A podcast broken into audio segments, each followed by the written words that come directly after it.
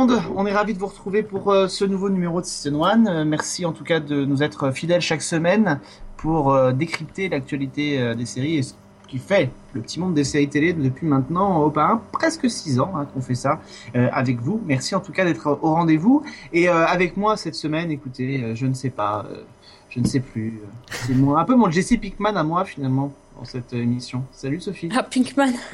Ouais. Ouais, salut, salut, salut Heisenberg. Ah ouais. Say my name. I am the danger. I am the no- man who knocked. euh, Voilà, c'est ça, c'est exactement ça. Euh, et puis vous l'avez, ouais. vous l'avez entendu, hein, il, il peut pas s'empêcher. Il faut toujours qu'il la ramène comme moi je la ramène quand je vais chez lui. Hein, c'est pareil. Donc euh, salut C'est ça. Christophe. Vous connaissez I- Itchy et Scratchy, c'est les mêmes. Toujours ensemble. École et Jekyll. C'est ça. Aussi, oui, je ouais. sais. C'est- là qu'on on mesure les, en fait les, les âges des invités.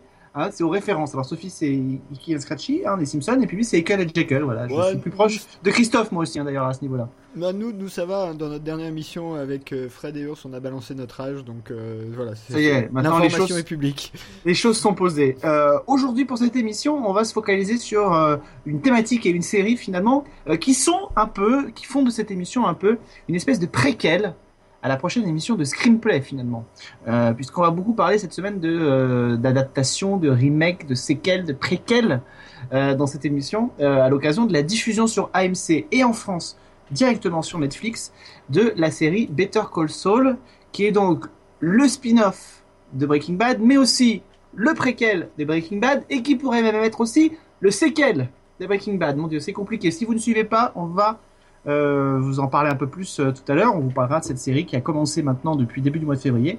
Euh, et justement, on va en profiter pour revenir un peu sur cette grande tendance qui a la télévision américaine de multiplier les séquelles, les préquels, les adaptations, les spin-offs, les spin-offs du spin-off. On n'arrête plus.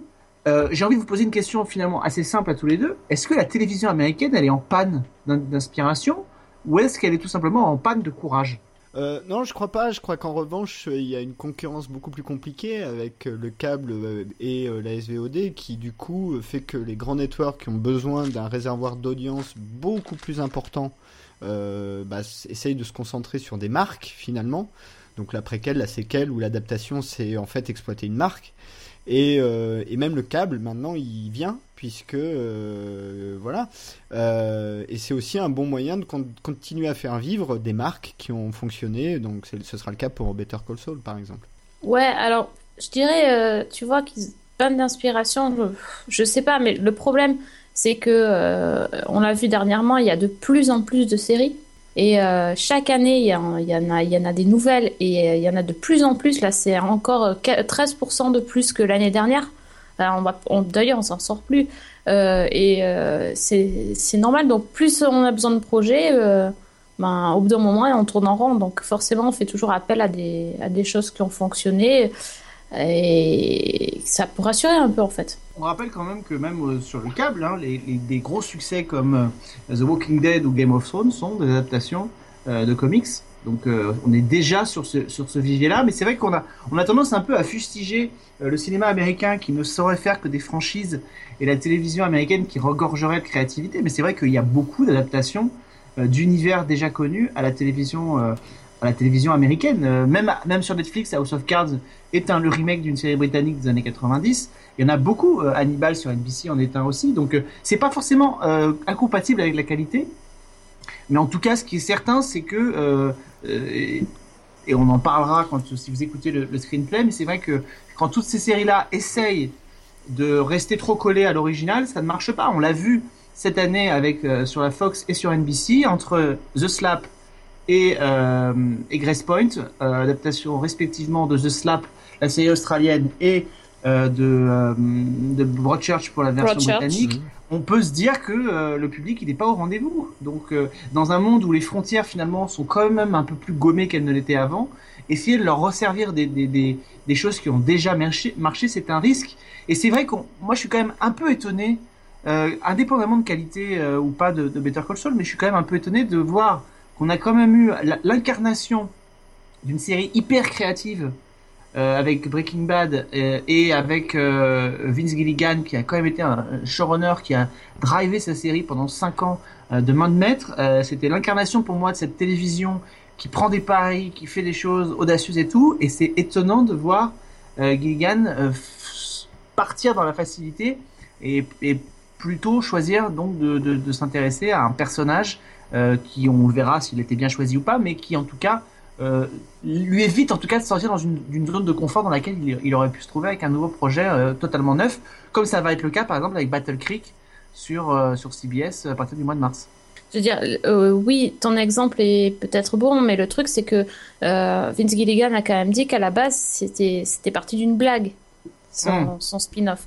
Donc, euh, enfin, l'idée, c'est que pendant, la, pendant la- le tournage de Breaking Bad, ils ont commencé à délirer sur euh, et si on faisait un spin-off euh, sur Saul Goodman et tout ça. Et, et petit à petit, l'idée, en fait, a germé et pour, pour arriver à, à vraiment faire une nouvelle série. Donc, c'est pas à la base, c'est pas forcément. tu vois, c'est pas forcément une mauvaise idée, c'était Mm. juste pour rigoler. Donc, bon, après qu'il y ait des, il y a certainement des choses.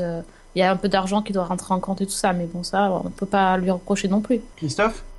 Ouais, après on le voit, euh, il y a des choses qui fonctionnent. Hein. Sur ABC, et John Carter, c'est plutôt réussi. Et euh, dans des délais très courts, puisque euh, c'est sur un univers qui a été créé il y a un an et demi. Enfin, qui a été créé à la télévision il y a un an et demi. Mais ça Euh, ne fonctionne pas très, tel- très- tellement. Enfin, les audiences sont quand même pas Sur les audiences, ça extraordinaires. Sur Non, les mais- audiences, mais ouais. le produit est plutôt réussi. Enfin, le, Tout à fait. le- Moi, je suis assez voilà. d'accord, ouais, tout à fait. le produit est plutôt réussi, alors que franchement, euh, même moi qui suis plutôt acquis à la cause, euh, j'y allais un peu en traînant des pieds, hein, pour être honnête. Donc euh, euh, après, Gilligan, c'est un type. Déjà, faut peut-être rappeler que Gilligan, il vient d'X-Files quand même. Euh, Hein à la base, il fait partie du pool de gens qui sont sortis d'X-Files avec Spotnitz, qui est sur le maître du Haut-Château euh, aussi en, cette année. Euh, Et, et, et, et, et, et, et sur le transporteur. et sur la saison 3 de Crossing Lines qui a été entièrement euh, re, re- repensée Ah, pour la Fontana saison 3.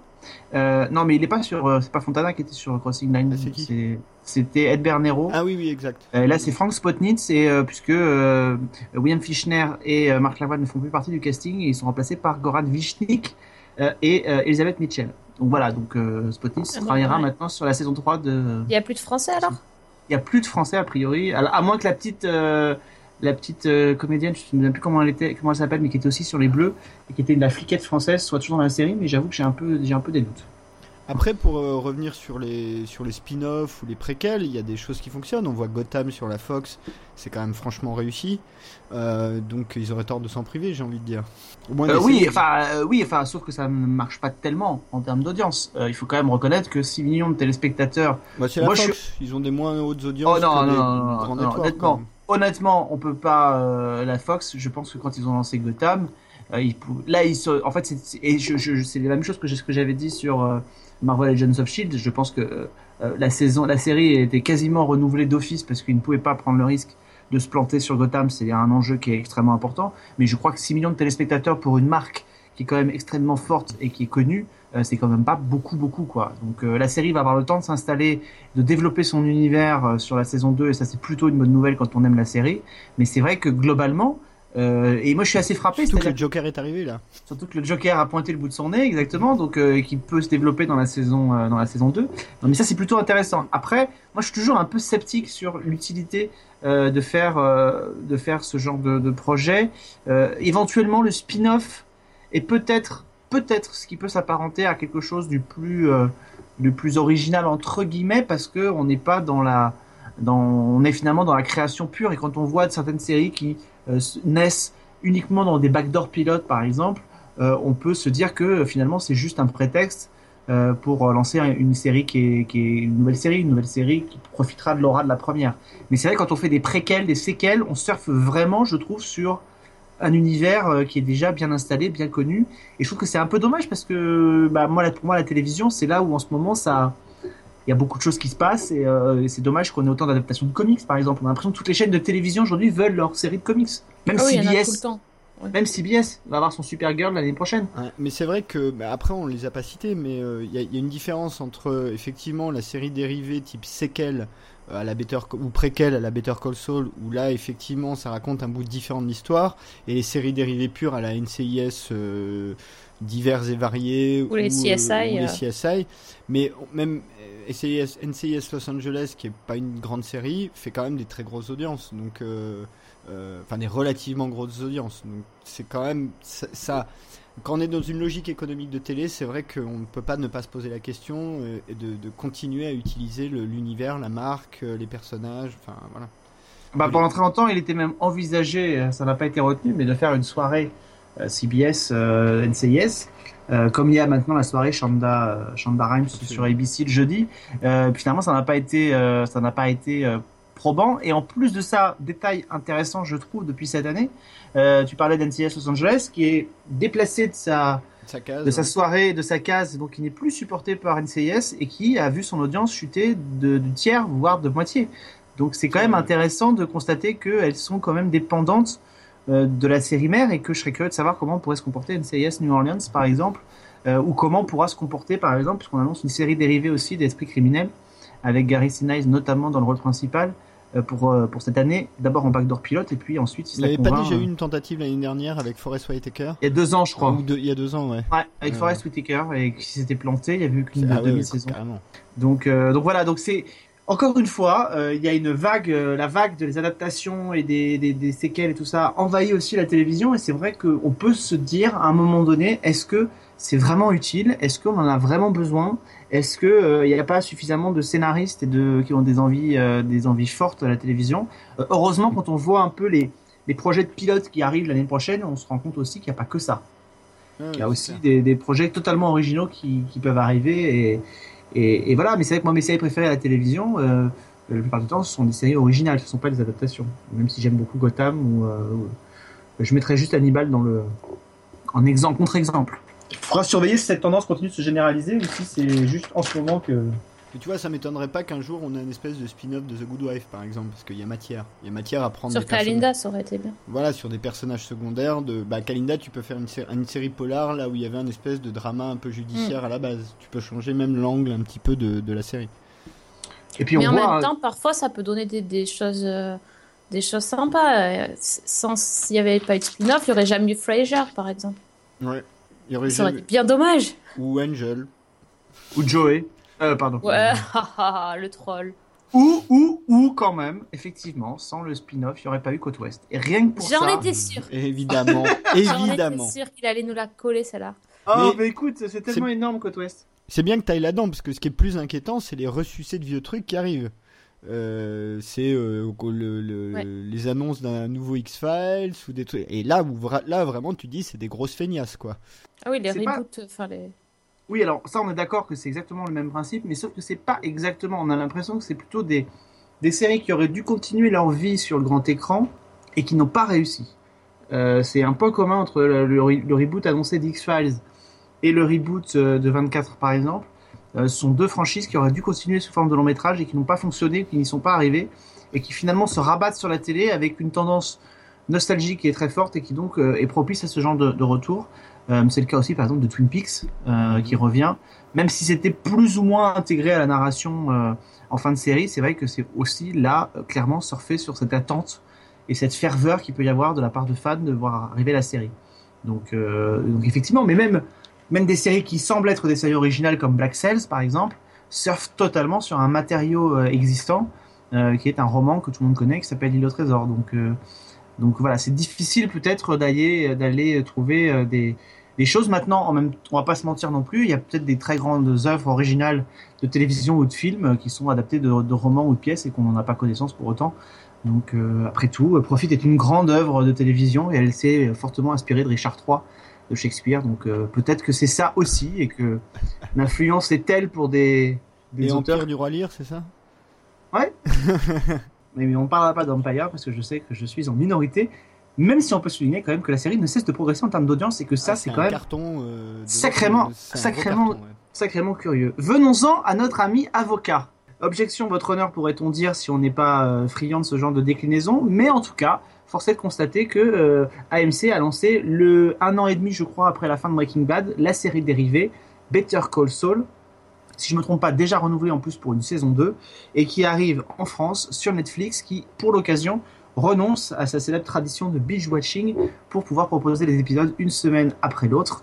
Euh, ça m'intéresserait d'ailleurs que les amateurs de Netflix pour le côté binge watching me disent si c'est finalement c'est pas aussi agréable d'avoir cette espèce de frustration de l'attente. Je serais curieux de le savoir.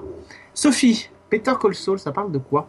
Euh, eh bien, ça parle pas de Saul justement, mais ça parle de Jimmy McGill parce qu'en fait, c'est donc euh, le nom de Saul Goodman avant qu'il ne devienne Saul Goodman dans donc dans Breaking Bad.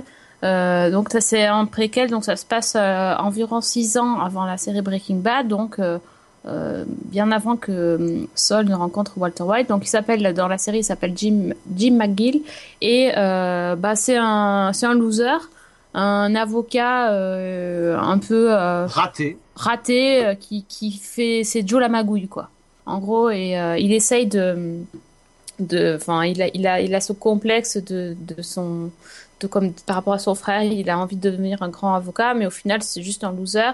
Et donc il monte des plans pour essayer de se faire des, de l'argent et, euh, et voilà des, des petites des petites arnaques pour euh, pour pouvoir se trouver des clients parce qu'il est vraiment euh, le symbole de sa réussite, c'est donc son bureau qui fait à peu près un mètre carré euh, dans le dans l'espèce de buanderie d'une enfin, une pièce cachée d'une d'un pressing ou je sais pas ce que c'est J'ai l'impression que c'est un salon de coiffure, non Ou un un salon je sais pas ce que c'est petite boutique enfin un truc euh, euh, une cage à lapin un misérable où euh, voilà il attend que son téléphone sonne donc euh, en, en gros il essaye de, de voilà de, de faire des sous en faisant quelques mauvais coups mais en même temps se servant de la loi toujours pour pour s'en sortir Bon.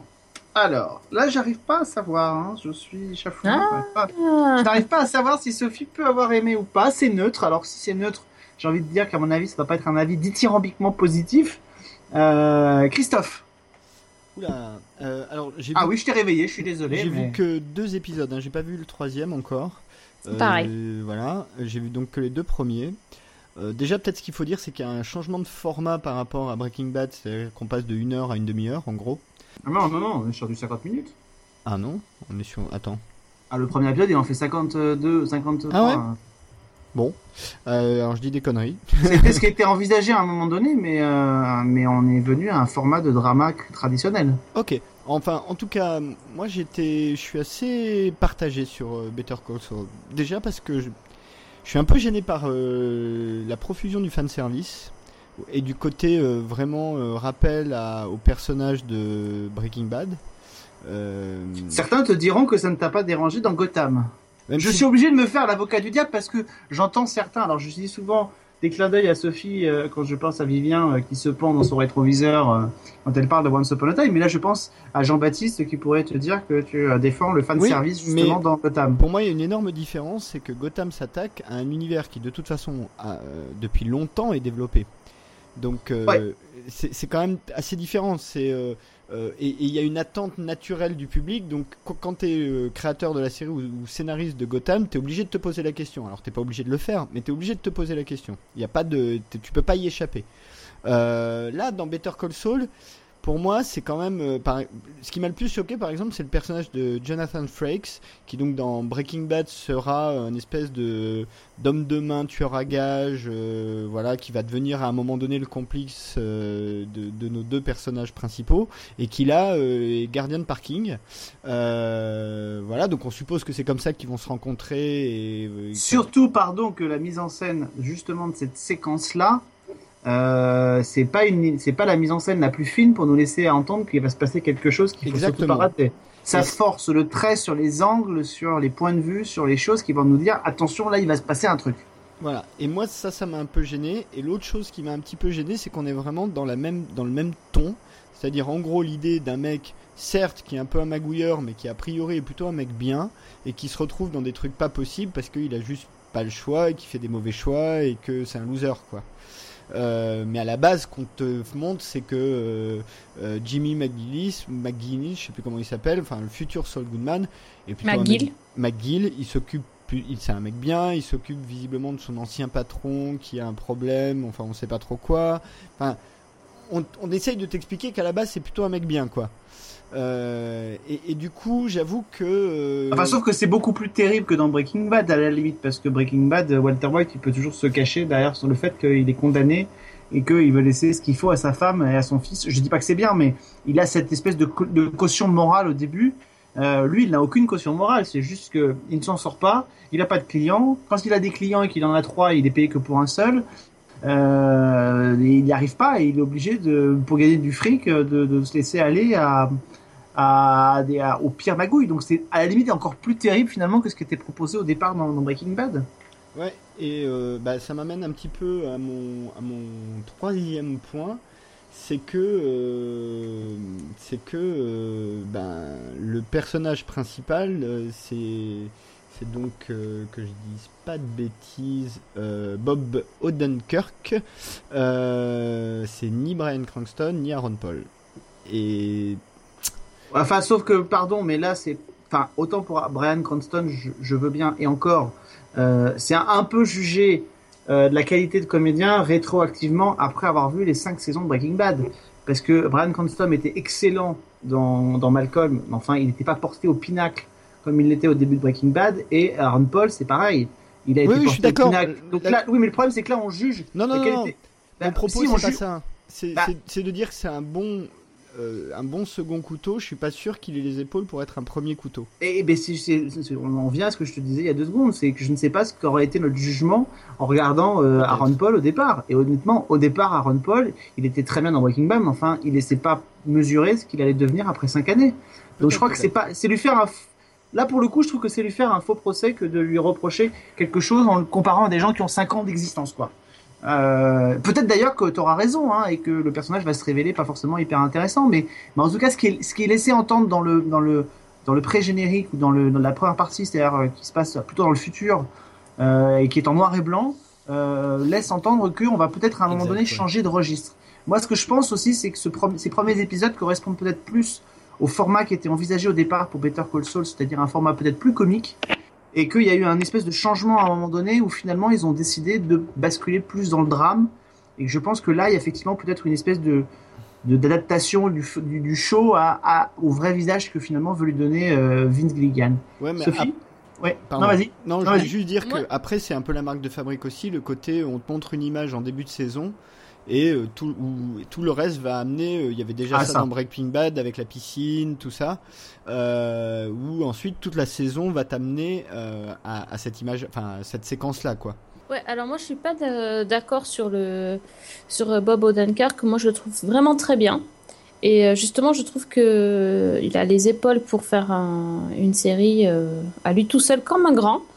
Euh, il a voilà, il peut remplir son costume suis et euh, honnêtement, je enfin je trouve qu'il est très bon dans dans ce qu'il fait. Euh, on est on est cl- clairement plus dans le drame, mais il y a quand même des bouts de comédie et euh, je pense qu'il il arrive à faire les deux. En tout cas, moi, moi comme toi, Christophe, j'ai vu que les deux premiers.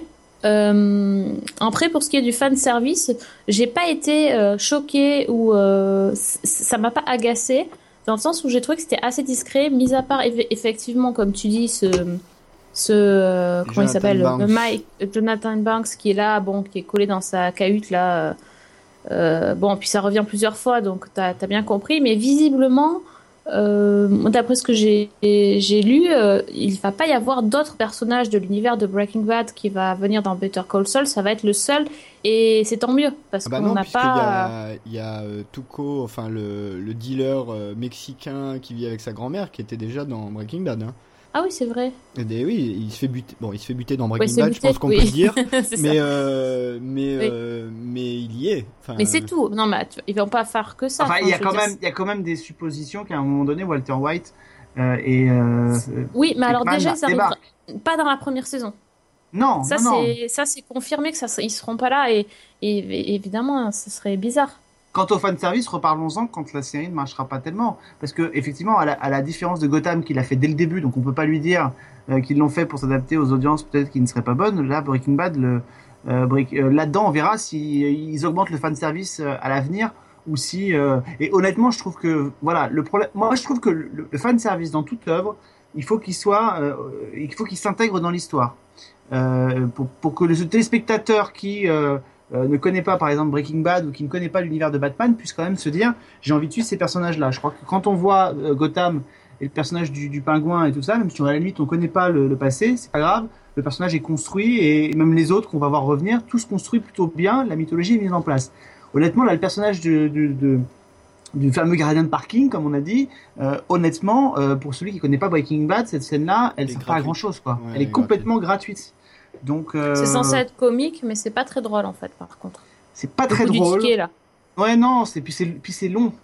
Enfin, c'est long, Ouais. quoi. Oui, c'est pas un du- clin d'œil. Ce serait un clin d'œil, ce serait pas grave, mais effectivement, ça revient à chaque épisode, enfin, en tout cas dans les deux premiers, euh, ça dure un peu. Enfin, bon après Better Call Saul, ils ont perdu la moitié de leur, enfin, euh, ils ont perdu la moitié de leur audience du entre le pilote et l'épisode 2. Hein. C'était alors bon, alors des charges, c'était deux jours différents et euh, Oui, mais bon.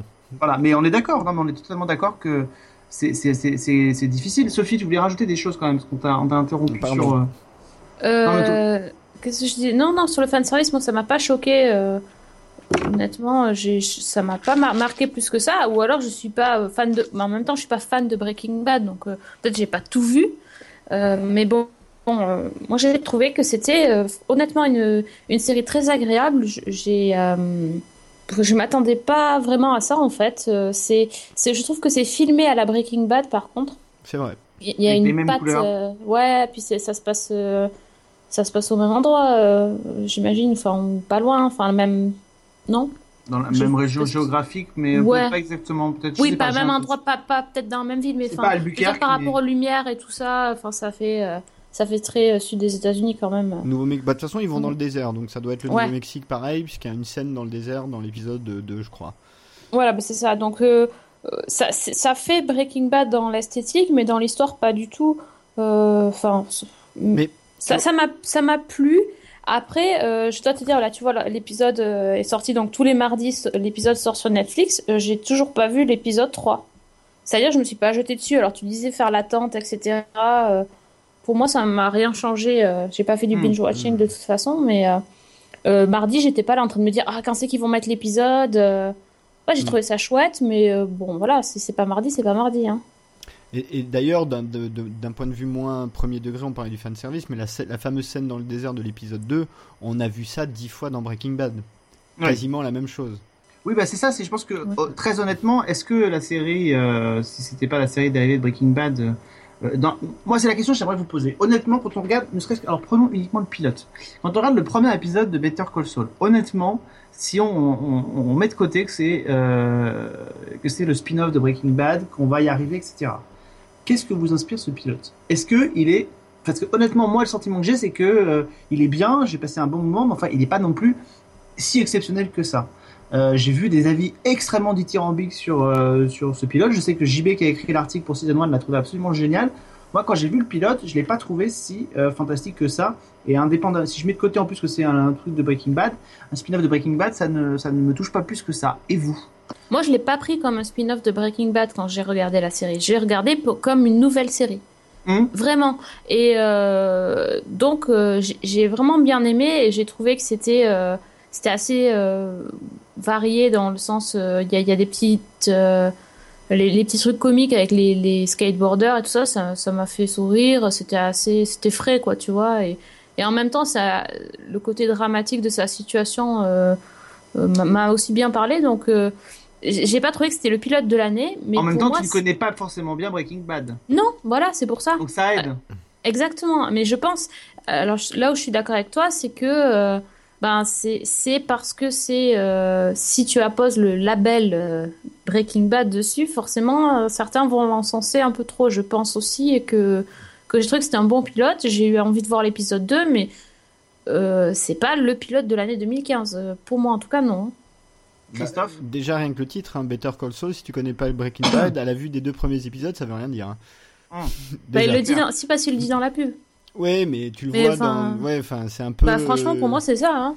Mais moi, honnêtement, euh, un, euh, s'il n'y avait pas Breaking Bad, je pense que je serais même pas allé à l'épisode 2, pour être honnête. Euh, parce que je vois pas où ça va, ça me, ça ça me paraît assez flou. Et, et en fait, quand je vois Better Call Saul, je passe mon temps à faire des compar... Enfin, je ne vois que les rapports ou pas avec Breaking Bad. Je ne vois que ça. Donc c'est peut-être ma faute, hein, mais. euh, Pardon, mais tu viens de dire quelque chose qui je trouve extrêmement intéressant et, et je crois que tu as mis le doigt sur quelque chose qui pour moi est, est vrai. C'est-à-dire que tu as dit si je je serais pas à l'épisode 2 si ça n'avait pas été Breaking Bad parce que je vois pas où ils vont. ouais, et en ça. fait, précisément, je crois que le problème il est là, c'est que euh, il faut savoir, il faut connaître Breaking Bad pour savoir où va Better Call Saul. La série en elle-même n'a pas une entité, je trouve n'a pas une identité propre pour se dire, euh, voilà, dans le pilote, on nous explique qu'on va avoir ça, ça et ça. Non, le pilote, l'enjeu du pilote, c'est de se dire, voilà ce que va devenir le personnage de euh, Saul Goodman dans Breaking Bad. Donc ça veut dire que c'est Breaking Bad qui fait office de réceptacle Bien sûr. pour savoir va où va Better Call Saul. Or, si on ne, si le, le job avait été bien fait dans ce pilote, on aurait, on devrait saisir à peu près où va la série à l'intérieur de ce carcan-là. Euh, et puis peut-être après, du coup, en bonus, avoir envie euh, d'aller euh, d'aller voir Breaking Bad. Mais par exemple, je pense au pilote de de Caprica. Euh, qui se passait aussi avant euh, Bat- euh, Battlestar Galactica, il y avait des éléments dans le pilote de, de Caprica qui faisaient que la- le pilote existait en lui-même et on n'avait pas besoin de savoir, et je le savais très bien parce que je n'avais pas vu Battlestar Galactica, je- qui permettait de savoir où on allait aller quand même avec cette série, euh, indépendamment d'avoir vu ou pas la, la série, la série mythique de, de Ronald Desmours. Et là, c'est pas du tout ce qu'il y a justement dans, dans Better Call Saul.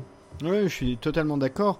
D'autant que moi, honnêtement, sur le papier, quand j'ai appris qu'ils allaient faire Better Call Saul, donc ils allaient faire le spin-off autour de Saul Goodman, moi je m'attendais en fait à un- une comédie ou un drama judiciaire avec des petites touches de rappel. Mais un Mm. truc vraiment plutôt orienté, euh, tu sais, euh, truc de, de, de, de cour de justice avec des avocats un peu loufoques, avec. Ça. euh, mais je m'attendais à plutôt ça. Et là, c'est un peu ce qu'on- qu'on a. Hein. Bah, moi je trouve qu'on est trop dans le Breaking Bad, c'est-à-dire que on est trop dans le truc du mec qui se retrouve dans des situations impossibles, qui du coup doit faire des trucs pas terribles pour s'en sortir. On est trop dans la même chose que Breaking Bad, pour moi. hein. Et les scènes de prétoire sont pas non plus extrêmement originales. Enfin, je sais pas ce que t'en as pensé, Sophie aussi, mais enfin, euh, Ouais, c'est pas. Non, c'est déjà vu ça par contre. hein. c'est totalement déjà vu les avocats décalés. Enfin voilà, c'est Mm. pas euh, la série n'apporte rien de, de très frais quoi. On a eu Hailey McBeal qui était assez ultime dans le genre. Oui, puis Boston, euh, Boston Justice aussi. euh, Boston qui- Justice, ouais, absolument. qui allait totalement dans ce registre-là. Donc euh, là, pour le coup, il arrive un peu, il arrive un peu en dernier recours, quoi. Donc effectivement, il y a la relation avec, il y a la relation avec et le changement d'identité, la relation avec son frère, qui fait qu'à un moment donné, on a peut-être l'envie de, de se dire il y a quelque chose d'intéressant, mais ça va pas beaucoup plus loin que ça. Il n'y a pas de perspective d'avenir euh, indépendant, indépendante de Breaking Bad. C'est ça qui est embêtant. Alors que dans Breaking Bad, dès le départ, t'avais le, Ah bah oui. le tic-tac du cancer qui faisait que tout de suite tu savais en gros le- l'enjeu, quoi. Alors on essaye de nous Oui, faire alors en fait, en fait le, le truc que tu reproches à la série, c'est que si t'as pas vu Breaking Bad, ça, ça perd tout son intérêt. Tu ça sais pas tient où elle pas- va. ça tient pas pas tout où elle seul. va. Moi, Ouais. ma perception, mais encore une fois, c'est la perception qui a vu tout Breaking Bad, qui a beaucoup aimé la série, etc. Donc, euh, c'est, euh, je, je pense qu'à la limite, peut-être quelqu'un qui a pas vu Breaking Bad appréciera plus que quelqu'un qui a vu Breaking Bad. Pour moi, peut-être. Enfin, je cas, pense même qu'il faut avoir quelqu'un qui n'a pas vu Breaking Bad et qui sait surtout pas, qui n'a jamais entendu parler de Saul Goodman, euh, parce qu'à la limite, quelqu'un qui n'a pas vu Breaking Bad, c'est le cas de Sophie, mais elle sait que Saul Goodman Ouais. est dans Breaking Bad, donc du coup, là, là aussi, les données sont un peu faussées, quoi. Même si, oui, même si j'ai pas vu toute la série, effectivement, je sais qui c'est. Ouais. Donc, euh, bon, écoutez, je pense qu'on a apporté un regard sur euh, Better Call qui va un petit peu changer de ce qu'on a pu entendre, donc ça, c'est plutôt pas mal. Maintenant, si vous voulez nous insulter, nous jeter des tomates, nous bannir à vie, euh, n'hésitez pas à nous le faire, mais en commentaire seulement. euh, de ce podcast parce que ce sera intéressant. Pour terminer cette émission, j'aimerais quand même vous demander à tous les deux s'il y a une petite chose que vous avez vue en matière de série ces derniers temps et que vous avez envie de nous recommander ou de nous faire fuir, de nous dire de fuir à grands pas. Sophie. Ah, on a parlé de ça, je savais pas. Bon alors. Oh, mais c'est juste comme ça pour un petit bonus, pour te faire Bah, plaisir. pff, ouais, tu, tu vas, tu vas criser. Bon, est-ce que vous avez vu le making of de Game of Thrones saison 5 Ah Non, pas encore. Non. Bon, bah, je vous le conseille. Voilà. Ça s'appelle A Day in the Life. Donc, c'est un making-of sur la, la- le tournage de la saison 5. Ça dure euh, 30 minutes à tout casser. Et euh, en gros, ça nous amène sur le tournage de la série. En fait, sur les tournages, parce que c'est hyper intéressant. On apprend comment, euh, comment euh, se passe un tournage de Game of Thrones. Et euh, en gros, ils expliquent que euh, il y, y a deux tournages en même temps à chaque fois, à deux endroits différents. Donc, sur euh, à peu près 200. euh, 200 et quelques jours de tournage par an, en fait, t'en as euh, 200 d'un côté et 200 de l'autre, donc ça fait 400 jours en vrai. C'est un truc de malade. Euh, et euh, là, on nous amène sur trois. Il y a trois euh, endroits de tournage. Donc, il y a en, Espagne, ils font un tournage à Séville. C'est juste magnifique, hein, enfin, les, images de Séville.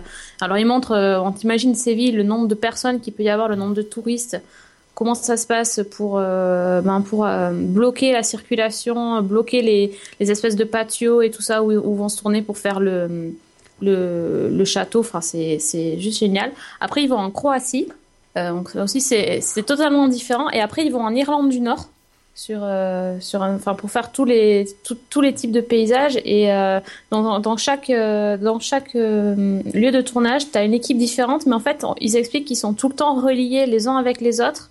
Parce qu'ils sont vraiment dépendants les uns des autres. Donc tu les vois sur Skype en train de, de faire... de, se prendre des nouvelles, de savoir où ils sont. C'est, tu, tu as des images du planning. euh, C'est, juste de la, de la pure folie de voir euh, tous les trucs, enfin le, le, sur le mur, le- les tableaux, les, les fiches et tout ça. Enfin c'est, c'est incroyable. Et euh, là, ils montrent aussi en Espagne, ils sont en train de, ils vont tourner une scène donc dans la saison 5. Ils montrent quelques scènes de la saison 5. Bon, tu vois quasi que dalle, hein, mais bon.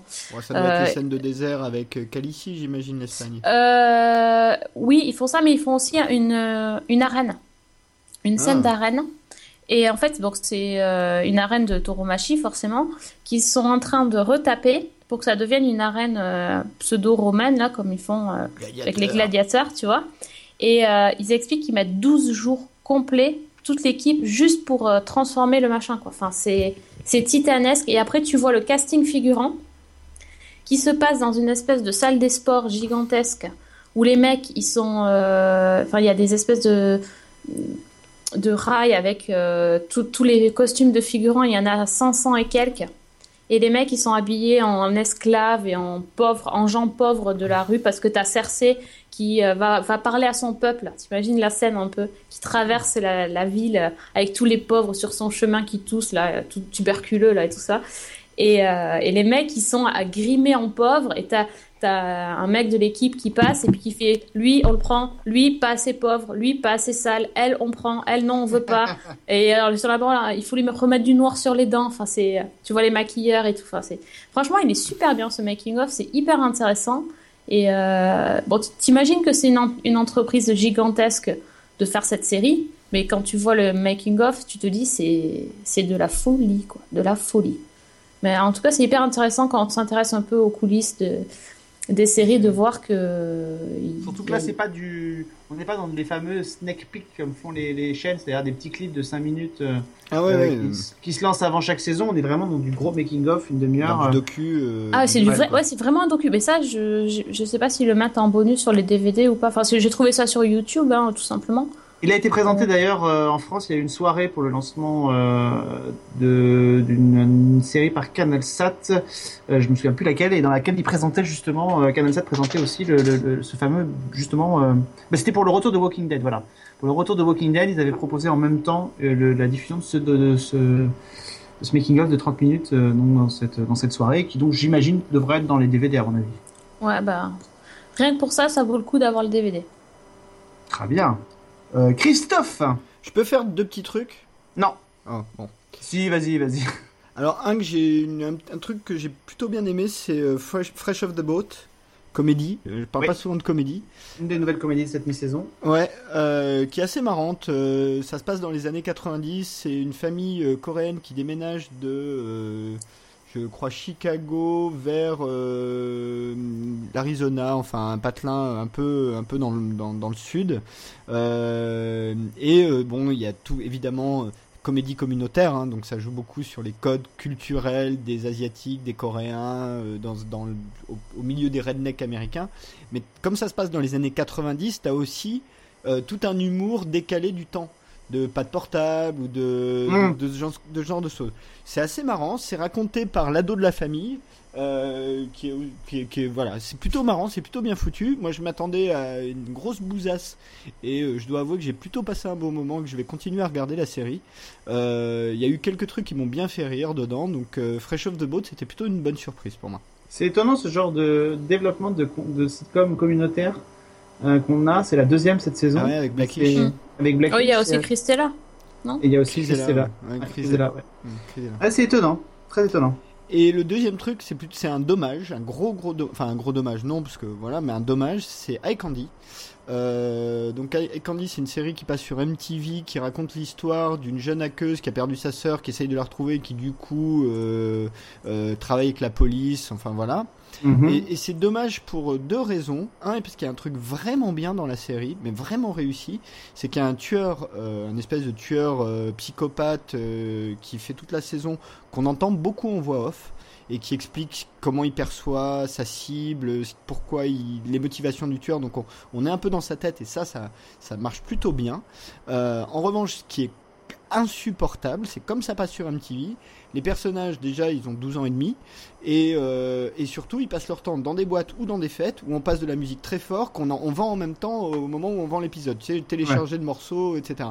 Donc Ça s'affiche en bas, le titre s'affiche en bas de l'écran. euh, Exactement. Et du coup, c'est insupportable parce que euh, c'est ultra. T'as as des morceaux différents toutes les 3-4 minutes et tu rentres jamais. Et l'intrigue est hyper découpée. Enfin, c'est assez mal foutu. Donc pour moi, c'est vraiment une série qui avait potentiellement. qui aurait pu être pas trop mal. Un stalker un peu mieux réussi. euh, qui est juste pas sur la bonne chaîne, quoi. Ouais, ouais. Enfin bon, pour avoir vu le début du pilote, j'ai pas été plus loin. Je peux pas dire dommage parce que euh, c'est quand même assez, euh, c'est quand même très très convenu. Enfin bon, dans, le- dans le genre stalker, j'ai beaucoup, j'ai beaucoup aimé le teaser. parce que C'est vraiment un teaser décalé de Scream Queen, de Scream Queen pardon, euh, le Scream Queen, je vais y arriver. Le nouveau, la nouvelle série qui devrait arriver l'année prochaine. Le avec, truc avec euh, le, le bubblegum là? Ouais, et ça et parce que ça donne un ton sur ce que ça pourrait être cette série l'année prochaine qui du coup m'a donné un du, peu envie du de. grand what the fuck, oui. Ben oui, mais des fois, quand plus c'est what the fuck, plus ça peut être fun à regarder. Euh, donc euh, voilà, donc je j'attends ça. Non, moi je voudrais juste vous, vous donner mon, mon coup de cœur du moment euh, parce que c'est quelque chose, une série qui devrait arriver alors dans quelques semaines sur France 3, mais euh, j'avais envie de vous en faire euh, profiter. Ça s'appelle euh, La vie devant elle. Euh, c'est une, une série qui est écrite par par deux scénaristes. L'un s'appelle Stéphane Osmond euh, et l'autre s'appelle Dan Frank. Euh, qu'on connaît, qui a écrit Les Hommes de l'Ombre saison 1, qui a travaillé sur Résistance, et euh, c'est réalisé par un monsieur du cinéma qu'on connaît aussi, qui s'appelle Gabriel Aguillon, euh, qui est notamment le réalisateur, donc, de, entre autres, de Pédale douce, mais de plein d'autres films aussi. Et en fait, l'histoire de cette série se passe à la fin des années 70. Euh, on va suivre trois jeunes femmes euh, qui sont euh, qui vivent dans une petite ville du nord de la France, les Chambières, et elles sont trois jeunes femmes qui ne se connaissent pas toutes les trois. Deux, d'entre elles sont, amies. La troisième est extérieure au groupe au départ, et en fait, ce sont toutes les trois des filles de mineurs. Et en fait, grosso modo, elles vont, elles vont se croiser. On va découvrir leur leur vie dans cette ville jusqu'au moment où un, leur père vont être victimes d'un coup de grisou dans les mines et vont euh, et vont décéder dans les mines et vont se retrouver euh, elles vont se retrouver amies par la force des choses euh, et intenter effectivement une action euh, une action en justice contre les houillères parce que savoir pourquoi leur père se retrouvait dans un dans un couloir qui est à ce point qui était à ce point dangereux. Et on va suivre leur leur périple justement pour arriver jusqu'à ce procès. Euh, c'est une série qui joue beaucoup sur les, registres de la musique aussi, c'est-à-dire que Gabriel Aguillon joue beaucoup euh, sur ce, sur ce, dans ce domaine-là. C'est quelque chose qu'il avait déjà fait au cinéma et qu'il réutilise ici à la télévision. Euh, il y a une bande son qui est vraiment efficace, qui passe par plein de registres et qui épouse la narration de la série aussi. On entend notamment très, tout, très souvent à cette formidable chanson de Christophe que moi j'aime beaucoup, qui, qui sont les mots bleus. Mais on entend aussi du Leonard Cohen, on entend aussi euh, du Red Gianni. Enfin voilà, donc c'est quelque chose qui est très intéressant. Et ce qui est surtout hyper intéressant, c'est de discuter évidemment avec les scénaristes pour comprendre un peu ce qu'ils ont envie de faire. Et en fait, Stéphane Osmond, le, le créateur, m'expliquait qu'en fait, pour créer leur personnage, ils sont partis d'un postulat inverse, c'est-à-dire qu'ils sont partis de ce que ce serait de comment se seraient construits des femmes de 50 ans qui auraient 50 ans au milieu des années 2000 et comment elles se seraient construites. Ensuite, ils ont remonté le fil de leur vie pour arriver au moment de leur euh, adolescence, au moment où elles vont avoir le bac. Et, en fait, l'idée qu'ils aimeraient faire si cette série, vous voyez, continuer à voir le jour, ce serait de raconter la vie de cette fille, de ces trois filles et la vie de, du coup du pays entre les années 70 et le milieu des années 2000. euh, en suivant les mouvements de la société, en suivant les mouvements, évidemment aussi les mouvements culturels, les mouvements d'émancipation, etc. Et je trouve que ça c'est hyper intéressant parce que ça, ça ouvre des perspectives qui sont très riches. Euh, alors ça c'est vachement bien, sauf que quand on discute avec les auteurs à table pendant ces rencontres presse, euh, on a un peu été refroidi euh, parce qu'en fait on a d'un côté donc l'un scénariste qui nous présente la série comme une série qu'il a envie de faire sur le long cours, un deuxième scénariste qui nous explique ce que je viens de vous raconter, et puis de l'autre côté on a la chaîne qui présente la série comme une mini-série en se disant, grosso modo, si ça marche, on commandera une suite, mais enfin, pour l'instant, c'est une mini-série. Et des comédiennes principales qui semblent pas être au courant qu'il pourrait y avoir une suite. Donc dès lors, on est dans un espèce de truc un peu schizophrénique où on a l'impression finalement que on a des auteurs qui ont une ambition et quelque chose qui n'est pas grosso modo suivi des faits par la chaîne. Mais vraiment, moi je vous le conseille, c'est une, mini-série sur laquelle je suis tombé amoureux. Je voudrais citer les trois comédiennes parce que ce sont trois formidables comédiennes. On retrouve Lily Pointeau que vous avez peut-être vu dans Platane et qui a été révélée par pour des séries jeunesse. On a Alma Jodorowsky, euh, petite fille du réalisateur euh, Alejandro Jodorowsky que peut-être les, les cinéphiles connaissent euh, et qu'on avait vu notamment dans La vie d'Adèle. Elle a eu un rôle dans La vie d'Adèle. Et puis euh, Stéphane Caillard, qui est une jeune comédienne aussi, que nous avons découverte dans Borgia, euh, la série de Canal+. Voilà, ces trois comédiennes sont géniales. Et je voudrais aussi citer un compositeur, Stéphane Zidi, qui a réalisé la musique qui a composé la musique du générique et qui est aussi le compositeur de plein de génériques de séries, notamment euh, ce lancinant générique de Engrenage euh, que l'on connaît bien depuis 5 ans. Donc voilà, donc moi je vous conseille d'aller voir cette série, de ne pas vous dire que c'est encore une énième série d'époque de France 3,